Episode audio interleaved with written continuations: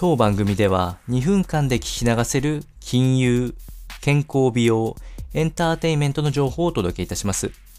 コンテンツ内容の活用方法や質問をしてみたい方は月額サブスクリプションモデルのオンラインミーティングをご用意してありますので概要欄よりご確認ください。本日は Finance Essentials より個人向け社債の基礎知識、こちらを紹介していきたいというふうに思います。ニュースで聞くことも多いワードを中心に金融関連の話をしていきまして、特徴や現状についての解説も行ってまいります。個人向け社債の特徴としては、企業の資金調達の手段の一つとなっておりまして、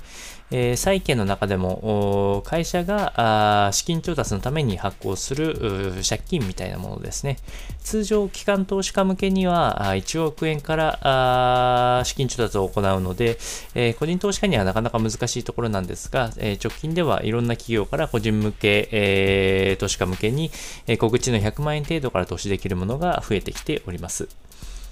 この個人向け社債のリスクっていうものは大きく3つあるかと思われまして、まあ、最も言われて大きいところが倒産を含むデフォルトリスクですね、まあ、信用リスクというものがあります。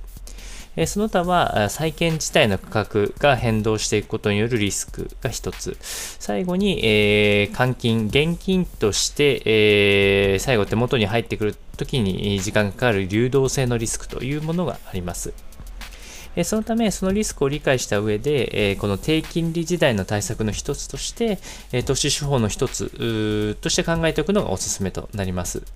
えー、大きな特徴としては債券の特性上、まあ、5年ないし10年程度の償還を迎えることによって元本既存なしで、えー、利息収入が得られるというのが最もメリットとなりますので、えー、株価とは違い、元本の状態がある程度安定的となりますので、この辺を理解しながら投資していくのがおすすめとなりますので、お伝えをいたしました。それでは本日も頑張ってまいりましょう。